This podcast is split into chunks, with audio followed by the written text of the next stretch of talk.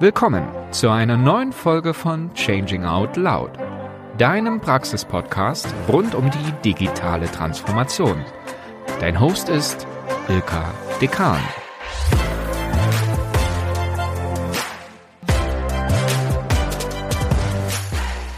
Transformationen sind herausfordernde Zeiten und umso wichtiger ist es, die eigene Energie im Blick zu behalten. Daher wagen wir heute ein kleines Experiment und wechseln die Perspektive von der Organisation hin zum Individuum. Gehen wir mal zum Smartphone. Spannenderweise laden wir unser Smartphone umgehend, wenn sich das Akku dem Ende neigt. Aber machen wir das auch im persönlichen Bereich? In dieser Folge berichtet uns Nico Singel, wie jeder sein eigenes Energiemanagement optimieren kann.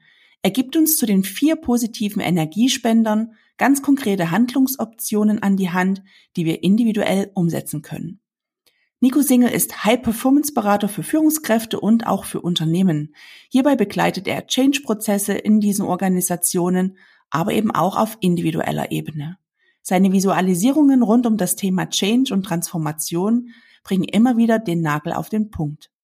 Persönlich lebt Nico am Bodensee, liebt Sportarten wie Crossfit und Rennradfahren und ist außerdem ab und zu als Skipper auf See unterwegs, wo er Urlaubsgäste auf Segelbooten von Bucht zu Bucht begleitet. Ich freue mich sehr auf das heutige Lernnugget mit Nico Singel, High Performance durch persönliches Energiemanagement.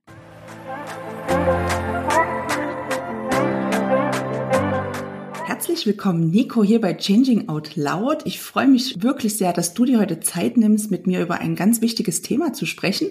Bevor wir einsteigen, was war denn vielleicht so das Highlight deiner letzten Tage, würde mich mal interessieren.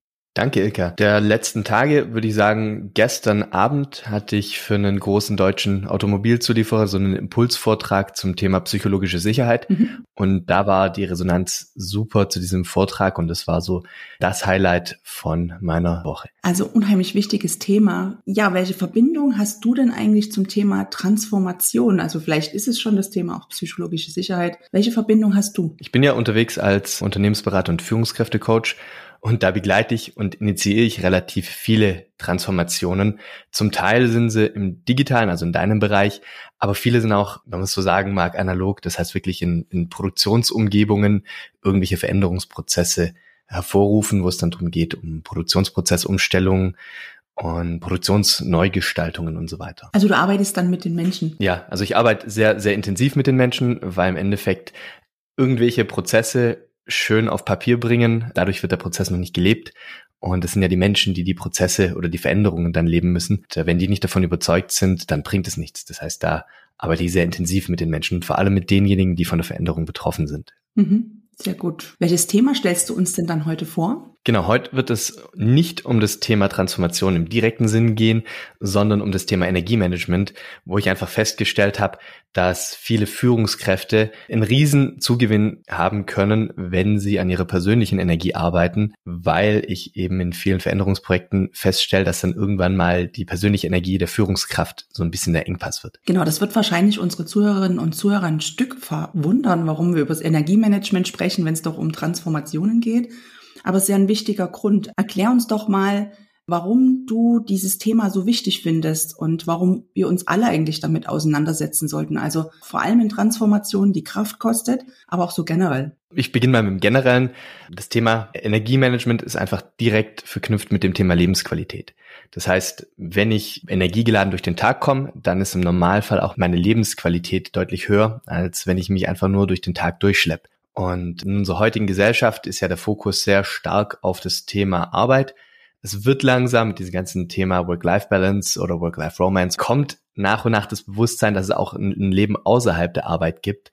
Aber leider sehe ich noch viel zu viele Leute, die ihre Energie im Endeffekt bei der Arbeit komplett rauslassen und dann gehen sie in Feierabend und dann ist einfach Ebbe. Das heißt, dann schaffen sie es vielleicht noch, sich vor den Fernseher zu setzen oder irgendwas in Anführungsstrichen Erholsames, also irgendwas Nichtstuendes zu tun, um sich für den nächsten Tag vorzubereiten. Und ich, ich weiß einfach, es geht anders. Man kann seine Energie entsprechend managen, dass man sowohl energiegeladen im Alltag ist, also im Berufsalltag, als auch dann mit Energie in Feierabend kommen kann, um dann den Themen auch nachzugehen, die am wichtig sind und dafür noch Energie zu haben. Weil im Endeffekt ist es ja nicht nur Beruf, sondern auch Familie, Freunde, Sozialleben, Sport und was weiß ich was. Mhm. Und in Transformationen ganz spezifisch? Da fällt mir auch immer wieder auf, dass viele Transformationen auch an dem Thema Energiemanagement hängen. Weil wenn du dir so eine Transformation anschaust, da gibt's ja dieses Modell ähm, von Levin, wo es im Endeffekt, wenn du eine Organisation verändern möchtest, dann geht's darum, erstmal den festgefahrenen Zustand in Anführungsstrichen aufzutauen. Das heißt auflockern, damit du eine Transformation durchführen kannst. Dann geht es darum, diese Transformation durchzuführen, also das Ganze in Bewegung zu bringen und dann im neuen Zustand zu verfestigen. Und all das braucht natürlich jemand, der da Energie reinsteckt. Also ist ja nichts, was einfach an sich funktioniert, sondern da müssen Menschen Energie reinstecken, eben um das System aufzutauen, um das Ganze zu bewegen und wieder einzufrieren. Und wenn da eben die Energie fehlt, dann hat es eben verschiedene Konsequenzen, die für diese Veränderungen nicht so vorteilhaft sind. Das heißt, dann geht sie entweder nicht so schnell voran wie geplant oder der Fokus ist einfach nicht drauf oder sie verläuft einfach dann im Sande, mhm. weil keine Energie mehr von Individuen zur Verfügung steht. Genau, also es kann dann so ins Stocken geraten oder eben der Fokus durchlässig. Das heißt, man fokussiert sich auch wieder auf viele Dinge gleichzeitig, anstatt auf dieses eine wichtige Thema. Wie kann es denn aus deiner Perspektive gelingen, so ein gutes Energielevel zu haben oder aufzubauen? Auf was muss ich achten? Ich habe da für mich so ein System entwickelt, das lässt sich durch eine Pyramide darstellen mit vier Ebenen. Und auf der Basisebene ist eben das Thema Schlaf. Das heißt, sich auf seinen Schlaf zu konzentrieren, damit man durch den Schlaf im nächsten Tag auf jeden Fall ein hoffentlich hohes Maß an Energie hat. Dann die zweite Ebene ist das Thema Ernährung. Wenn du dir die physikalischen und chemischen Prozesse anschaust, dann kommt unsere Energie, die wir haben, eben von der Ernährung. Das heißt, wir verbrennen das, was wir zu uns nehmen. Und je nachdem, wie die Qualität ist und die Menge, gibt es uns natürlich Energie oder eben nicht. Und die dritte Ebene ist das Thema Bewegung, weil Bewegung unsere Zellen schult, entsprechend mehr Energie produzieren zu können oder anders mit der Energie auch umgehen zu können und anders mit der Energie haushalten zu können. Und die vierte Ebene ist das Thema Atmung, weil Atmung eben nochmal über unser Nervensystem und verschiedene andere chemischen und physikalischen Prozesse auch nochmal einen Einfluss hat auf unsere Energie. Und vor allem, wenn du dir eben schaust, woher kommt unsere Energie, das ist zum einen die Nährstoffe aus der Ernährung, und dann den Sauerstoff, den wir einatmen, der in unserem Körper zur Energie in Anführungsstrichen verbrannt wird. Also du merkst jetzt schon als lieber Zuhörer, liebe Zuhörerin, es geht jetzt wirklich um dich und was du tun kannst, um dein ganz persönliches Energielevel hochzuhalten oder auch was Gutes für dich zu tun. Nico, du hast ja jetzt gesagt, es gibt quasi wie, ich nenne es jetzt mal vier Energiespender, ja auch in mhm. dem Moment.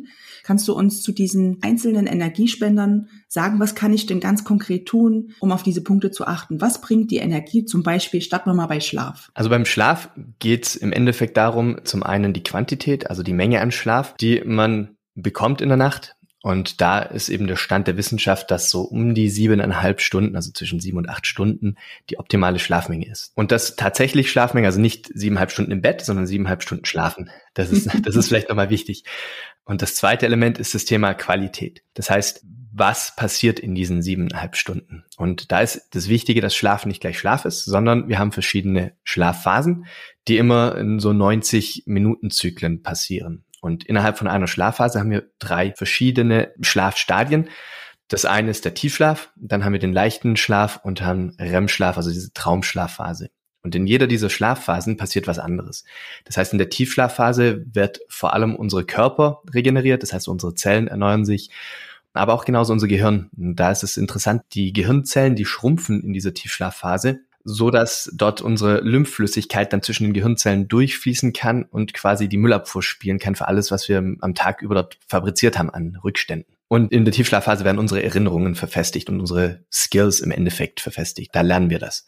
Dann haben wir die leichte Schlafphase. Da passieren in allen Ebenen vom Körper Erholungsprozesse. Und die dritte Phase ist nochmal wichtig, die Traumschlafphase. Das ist eben die Phase, in der wir unsere Emotionen verarbeiten. Das heißt, da lernt unser Gehirn quasi, was aus diesen Emotionen, die wir am Tag verarbeitet haben oder irgendwie erfahren haben, was daraus zu schließen und schafft es, in Anführungsstrichen die Emotionen aus unseren Emotionen rauszunehmen. Wenn wir also unsere Emotionen unter Kontrolle haben wollen, dann brauchen wir eben diese Traumschlafphase, damit wir emotional stabil sind. Und ähm, was anderes Wichtiges, was noch in dieser Traumschlafphase passiert, ist eben, dass dort Verknüpfungen zwischen verschiedensten Ideen passieren. Das heißt, wenn wir kreativ sein wollen, dann passiert das eben in dieser Traumschlafphase, wo wir eben zwei komplett unterschiedliche Ideen eventuell verknüpfen können. Also ich kenne ja so typische Manager, die immer sich rühmen, dass sie nur vier, fünf Stunden Schlaf brauchen pro Tag. Das ist quasi ja komplett kontraproduktiv. Absolut. Das Schlimme ist, diese 90 Minuten Zyklen, die wir durchlaufen. Am Anfang der Nacht haben wir hauptsächlich viel Tiefschlaf. Das heißt, da ist das Verhältnis von Tiefschlaf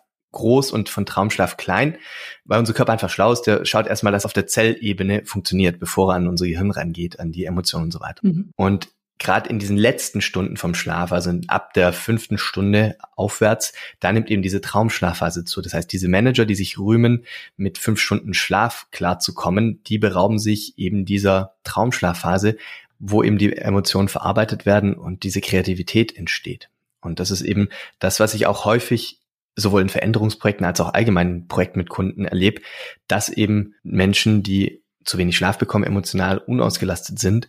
Und das spiegelt sich natürlich dann wieder entweder auf ihre Belegschaft oder auf das Projektteam und so weiter und ist da natürlich vollkommen kontraproduktiv. Ja, absolut. Habe ich direkt auch vor Augen, was das dann auslösen könnte. Kommen wir mal zur Ernährung. Auf was kann ich da achten? Bei der Ernährung ist es wichtig, dass der Körper die Nährstoffe bekommt, die er braucht. Eine Weisheit, die man ja häufig hört, ist, ist Vollkornprodukte. Und genau im Endeffekt darum geht's, weil Vollkornprodukte nährstoffreich sind. Das heißt, wenn wir unsere Lebensmittel anschauen, dann haben wir Lebensmittel, die sind unverarbeitet. Das heißt, das ist quasi das, wie es wächst oder aufgezogen wird. Also quasi entweder Obst, Gemüse, wie es wächst, oder bei tierischen Produkten, wie es aufgezogen wird. Und dann haben wir verarbeitete Produkte. Das ist alles, was dann im Endeffekt daraus entsteht. Das heißt, es könnte irgendein Brötchen sein, das eben aus diesen Körnern oder aus dem Getreide gemacht wurde. Und Wurstwaren im Endeffekt bei tierischen Produkten und so weiter. Und je mehr verarbeitet ein Lebensmittel ist, desto weniger Nährstoffe hat es. Es hat zwar die entsprechenden Kalorien, aber nicht die Nährstoffe dahinter, die unser Körper braucht. Das heißt Vitamine, Mineralien und so weiter. Und wenn wir auf, auf diese hochverarbeiteten Lebensmittel gehen, dann bekommen wir, wie gesagt, unsere Kalorien, aber nicht das, was der Körper braucht. Und wir haben entweder Hunger oder wir bekommen nicht die Energie, weil unserem Körper eben die Nährstoffe fehlen, um diverse chemische Prozesse im Körper oder physikalische Prozesse ablaufen zu lassen. Das heißt, wenn du konkret auf deine Ernährung achten möchtest, dann sage ich immer, also ist solche Produkte, für die es kein Marketing gibt. Das heißt, im Endeffekt Obst, Gemüse frisch, Getreideprodukte frisch, Fleisch, wenn man Fleisch isst, frisch oder an, ansonsten irgendwelche Bohnen oder sonstige Nahrungsmittel mit, mit Proteinquelle.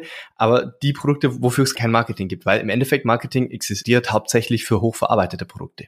Mit viel Zucker, mit viel, was auch immer alles noch so drin genau, steht. Genau, ja.